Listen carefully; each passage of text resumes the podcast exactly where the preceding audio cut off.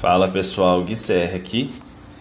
E hoje eu vou focar num tema que é um pouco polêmico, né? Polêmico porque muita gente fala, muita gente acaba discutindo e comentando em grupos, fóruns, sites, YouTube, todos os veículos de informação relacionados a hardware. É, eu tenho visto muita gente utilizando alguns reviews como referência para poder fazer a compra de placas-mãe, seja elas para games, para uso diário, para uma máquina de, de, trabalho, uma máquina para estudo e outros fins, né? E, eu vim passar um pouco da minha visão técnica, um pouco da minha visão também de experiência né, de placas-mãe. Eu já tive diversas placas-mãe, diversos tipos de chipset em algumas gerações. Né? Eu tenho aí quase mais de uma década de, de montagem e manutenção, então eu já tive bastante experiência com placa-mãe, tanto minha quanto de cliente. Né? Então, pessoal, eu vou, eu vou explicar o que, que é importante em uma placa-mãe, as considerações que nós devemos ter e qual é o tipo de modelo específico que você vai comprar, né? É, a primeira coisa que eu vejo numa placa-mãe, para começar, é o fabricante, né? Porque todo fabricante, por mais que ele não seja o montador em si, então vamos supor, se você tiver a ASUS, quem monta é uma outra empresa, né? Eles mandam um projeto e os padrões das peças que têm que ser utilizados. Né? Porém, você tem várias marcas no mercado, muitas marcas boas, né? Então, listando as marcas boas, nós temos Asus, Gigabyte, EVGA, né, que é especial para Intel. Nós temos a MSI, nós tínhamos até uma época a SS, nós temos a ASRock, se não me engano, é uma, uma segunda linha da Asus, né? Porém, são muito boas, é marca, uma marca bem robusta hoje. E você tem todas essas marcas, né? Houveram mais marcas, algumas fecharam, outras foram compradas, tipo né, a Beat, Foxconn, é, tô falando aí da época lá do, do Cordu, né? Não era nem Core 2 Duo, era Cordu. Então essa época tinha outras marcas muito boas também. E e o que eu levo em consideração primeiro é a marca, tá? Acho que não tem outro jeito da gente ter uma boa referência. Ah, bom, então hoje eu particularmente utilizo Asus, né? É, eu, eu nunca tive uma placa-mãe da Asus e eu resolvi comprar uma placa-mãe da Asus, né? Eu já tive MSI, eu já tive a Beat, eu já tive Foxconn, né? por isso que eu estou falando dessas marcas aí, eu já tive. É, ECS eu já tive também, era na época das, das placas RGB ainda, ECS.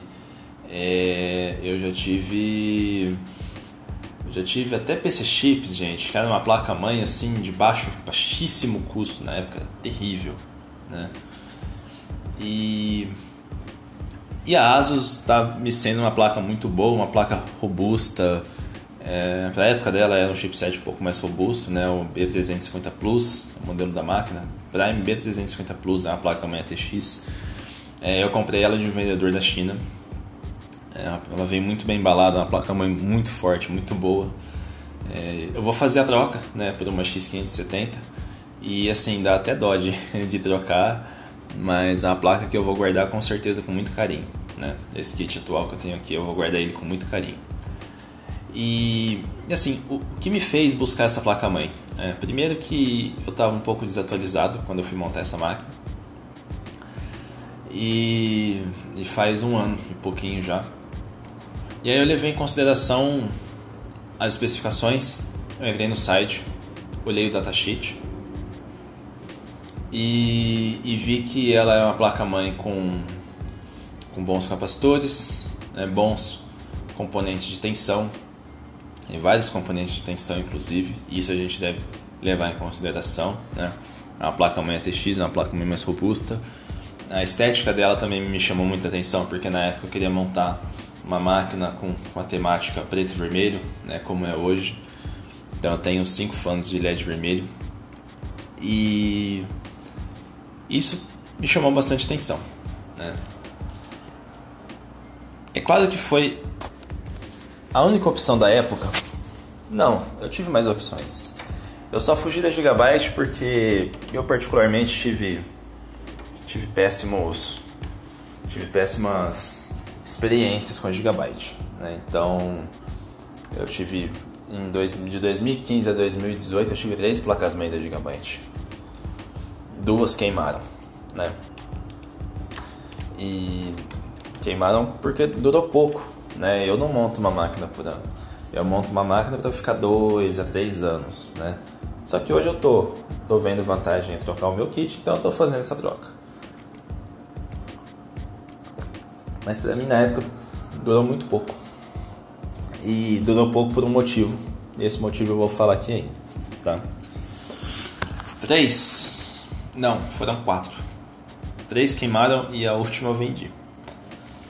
Vendi com o kit funcionando, tudo bonitinho. Com a placa de vídeo que eu tinha também. É, então, a primeira coisa que eu levo em consideração é a marca, né? É, e a, a, quantidade de componentes de, de reguladores de tensão, de energia. A qualidade dos componentes também é muito importante. Tá? Então, veja reviews, pega o YouTube, vê o cara pegando a placa na mão, observa o verniz da placa, tá uma placa bem vernizada, é uma placa de qualidade, tá? Então você já, já tem que ter essas manhas que poucas vezes você vai ver um, um cara de às vezes até de um canal famoso, né? Tem vários que eu gosto bastante, acho que quase todos eu gosto, mas poucos vão falar dessa parte do verniz. O cara vai vir e vai falar das especificações, é uma placa com tantos slots para memória, tantos slots para placa de vídeo, é, tantos reguladores de tensão, vai falar de socket, vai falar de saída SATA, M2, etc e tal, mas não vai falar do verniz. Por que, que o verniz ele é importante? Que é o acabamento da placa. Uma placa mãe é feita de várias camadas. E aí você olha a PCB, né? A PCB é a placa onde são encaixados os componentes que vão, vão receber a, as peças né? e os reguladores de tensão e quando você vê uma placa bem envernizada, é porque ela foi muito bem montada. É porque a trilha está bem protegida. Quem nunca deixou escorregar um pouquinho da chave? Né? Então, se você tem uma placa que tem um acabamento bom ou muito bom, isso você vê pela cor do verniz, dificilmente a sua escapadinha de chave ali vai danificar alguma trilha né? ou algum componente. É claro, você também vai dar uma porrada que aí não aguenta. Tô falando aquela escapadinha de leve com aquela sua chavinha mais, mais levinha, aquela Philips que às vezes escapa, né? Mas isso é uma coisa muito importante a se considerar que eu, eu vi pouca gente falando isso.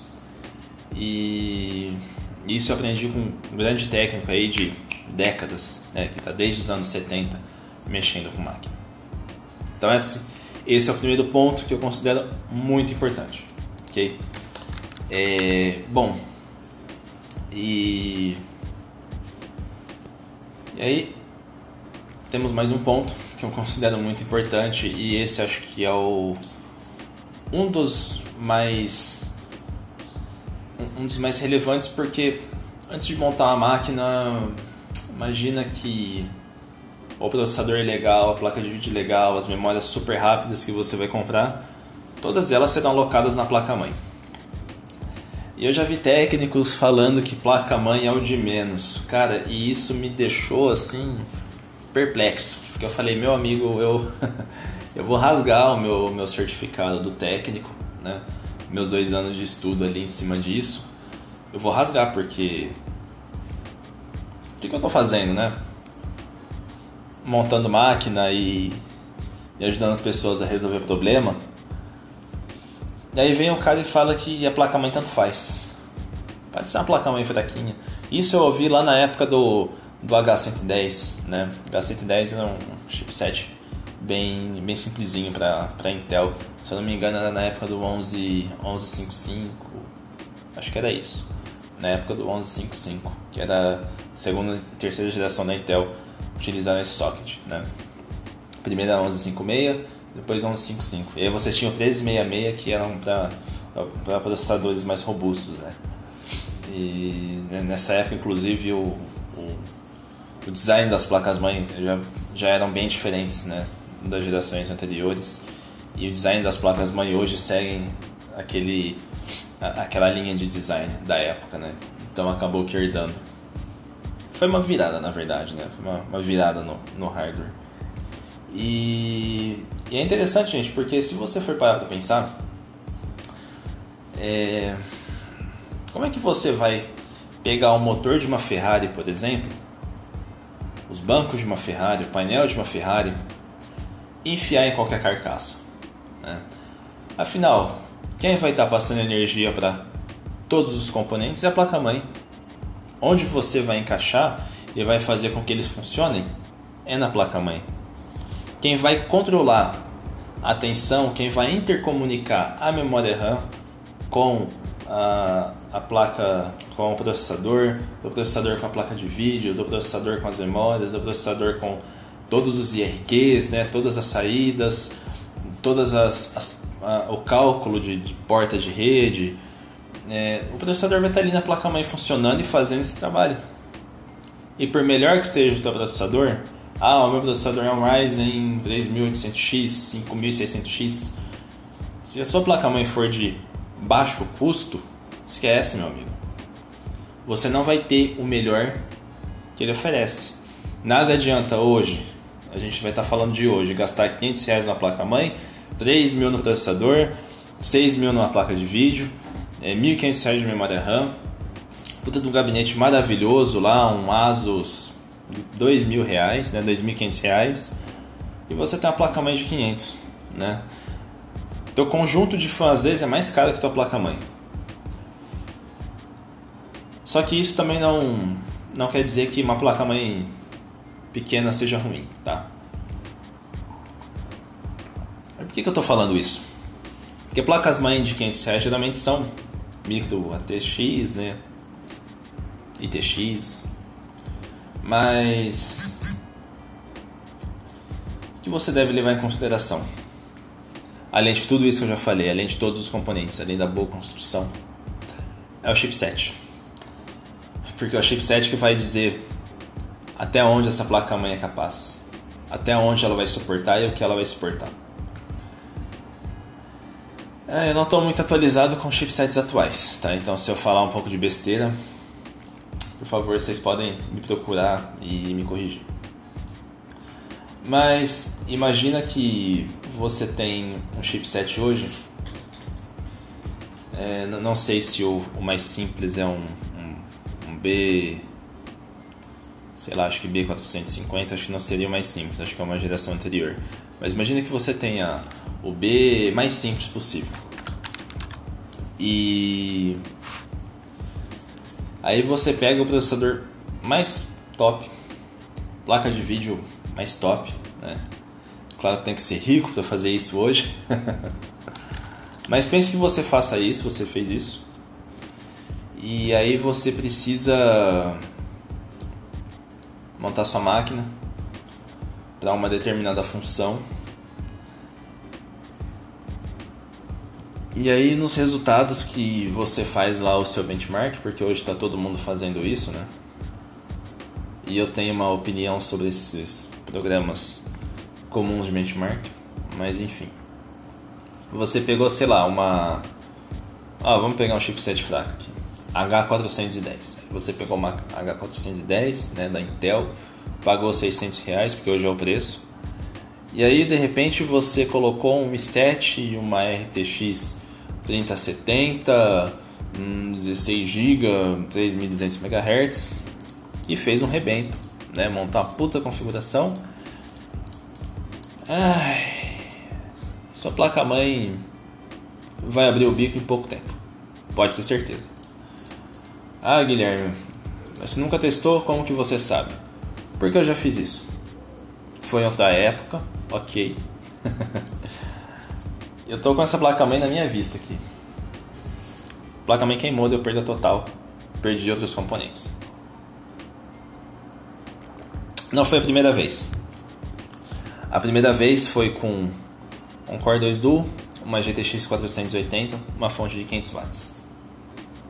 Na época era uma fonte da Seventeen, boa até. Eu perdi tudo. Menos a fonte, é claro. Mas a placa mãe foi pro saco. A placa de vídeo foi pro saco. O processador aguentou até. Mas eu resolvi não usar mais. É duro, né? Mas você tem que entender que para uma configuração robusta, você precisa de uma placa-mãe robusta. Ah, eu vou comprar uma placa-mãe lá da China, Huananzi.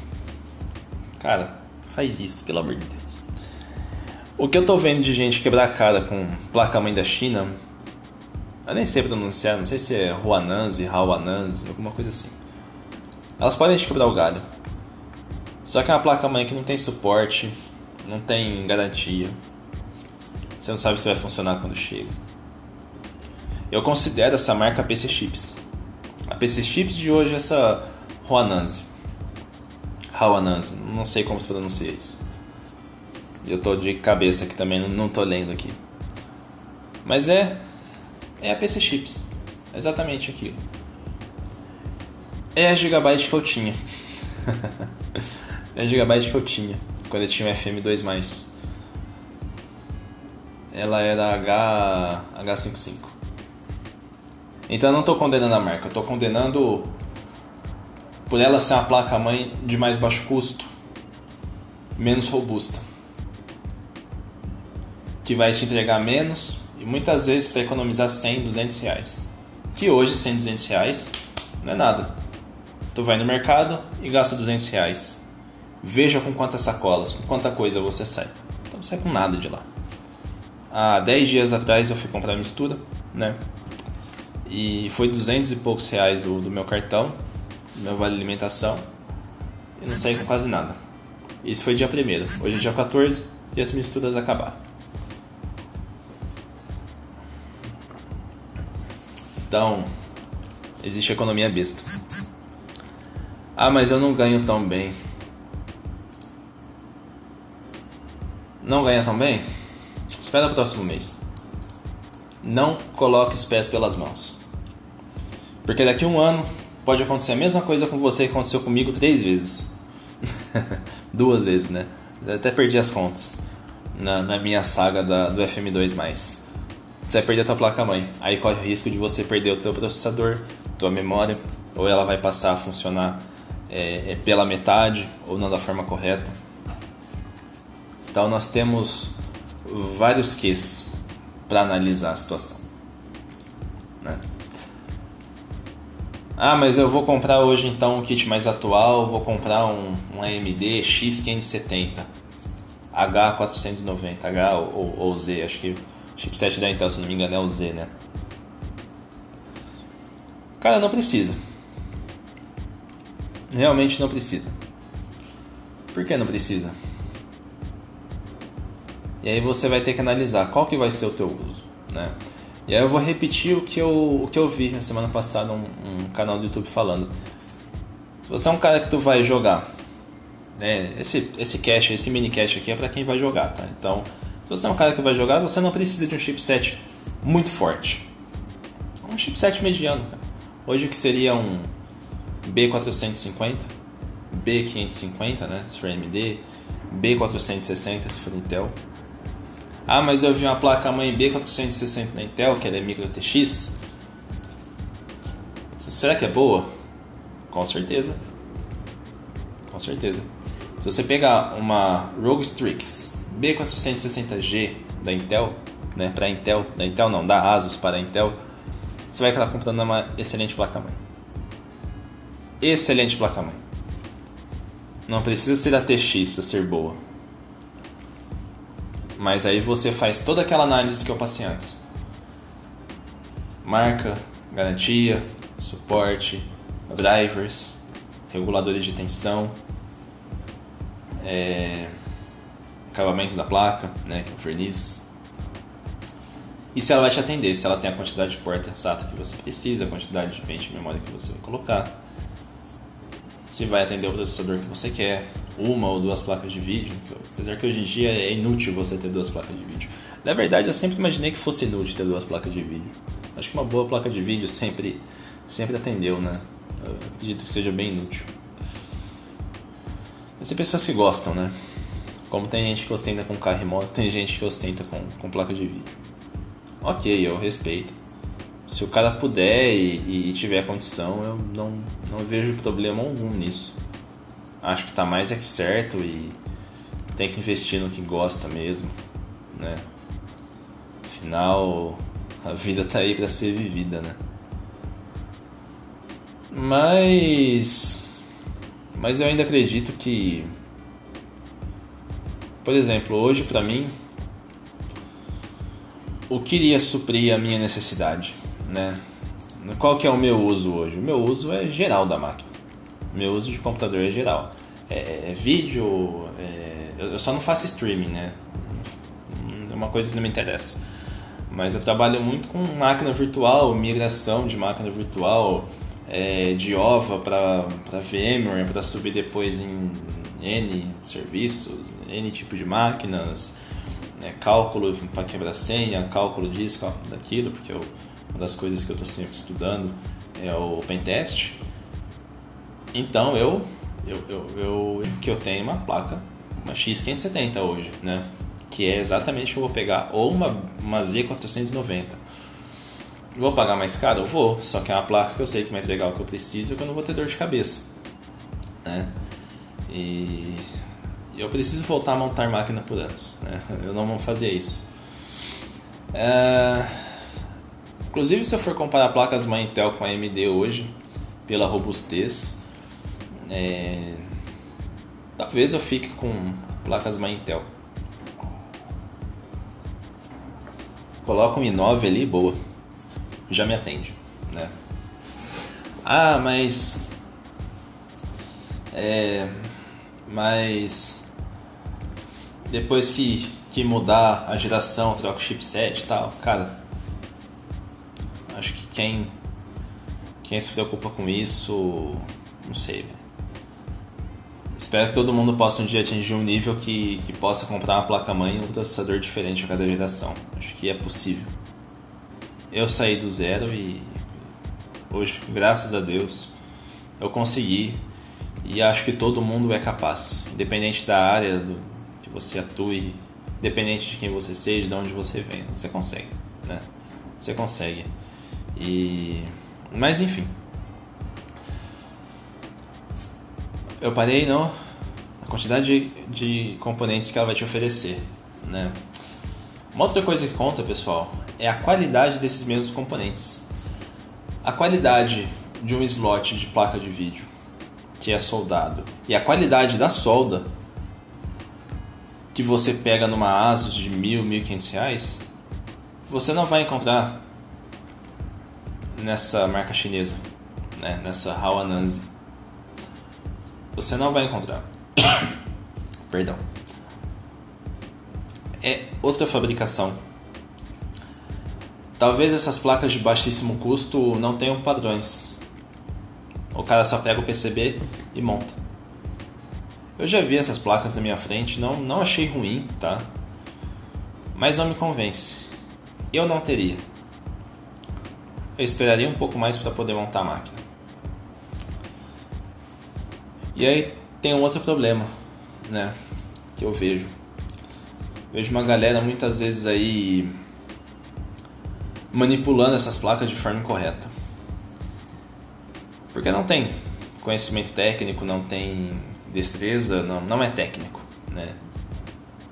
Algumas pessoas talvez me condenem por falar isso, mas eu tô aqui pra, pra falar a verdade e para ser bem realista. Tem muitos caras que não são técnicos e fingem ser técnicos e, e, e, querem empurrar o hardware ali de qualquer jeito e realmente se eu acho que se você não tiver alguém para te ensinar como a coisa funciona tu não vai conseguir tá? Talvez consiga mas com muitas dúvidas. Vai bater um pouco de cabeça.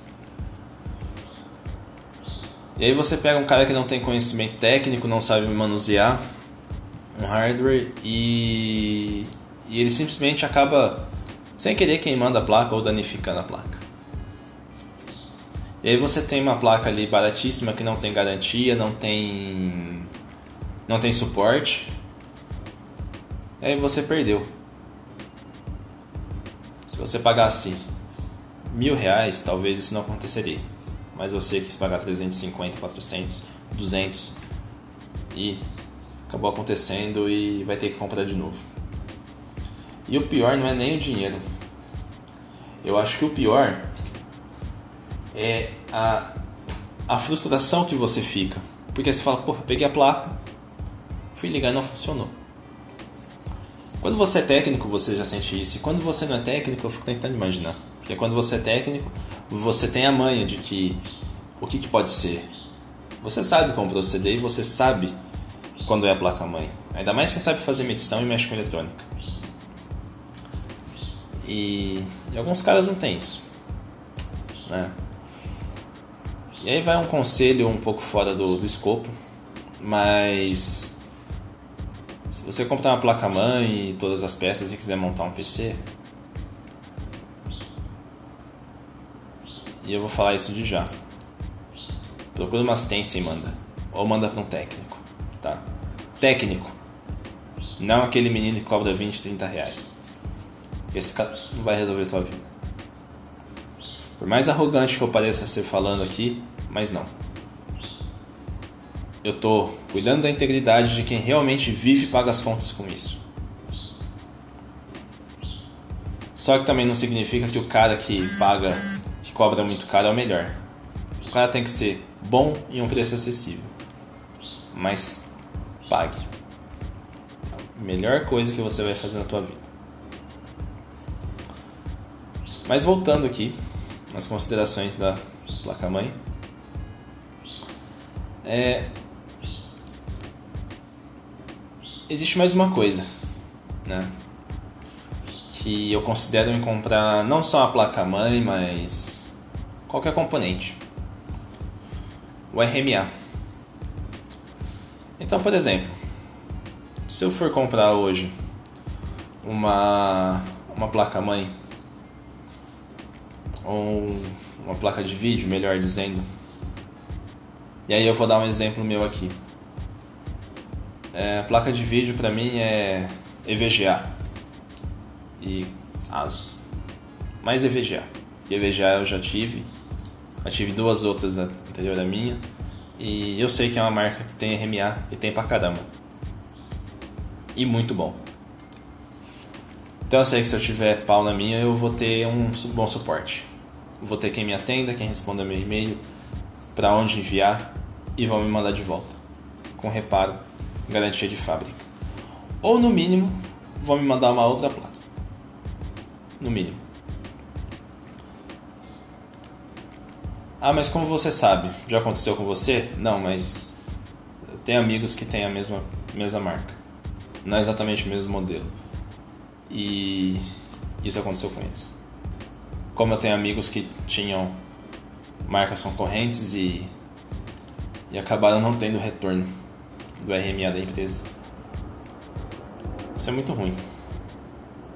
É muito ruim e e é bastante frustrante porque tu vai lá, tu compra, recebe, instala, faz rodar e no fim não não funciona. Isso é muito mal. Eu já passei por isso e é, é muito ruim. Você se sente um, um merda, porque tu gasta uma grana e no fim parece que seu dinheiro não vale de nada, o seu tempo e tudo aquilo que está relacionado com, com essa, essa compra, né? Parece que não valeu de nada. E aí você fica ali esperando, esperando, aí até que o, o fabricante vem e fala assim: ah, mas é, a gente não tenta para repor. Putz. Isso acontece em marcas famosas, com, amigos e eu fiquei sabendo da história deles. Né? Eu eu de ouvir essas histórias eu fiquei puto demais. Fiquei muito irritado. Porque eu meio que me coloco no lugar da pessoa, né? Eu fico me imaginando ali. E aí eu te pergunto até onde que vale comprar uma placa barata? Seja placa-mãe, vídeo, memória, processador, SSD, né? Tá cheio de, de fabricantes em chinês hoje. E eu estou em vários grupos de hardware. Eu estou em um grupo que ele é específico em, em, em hardware chinês, né? Essas, essas placas da China. E o que eu mais vejo lá é reclamação. Placa chegou e não funcionou, SSD chegou e não funcionou, memória chegou e não está funcionando como devia, né?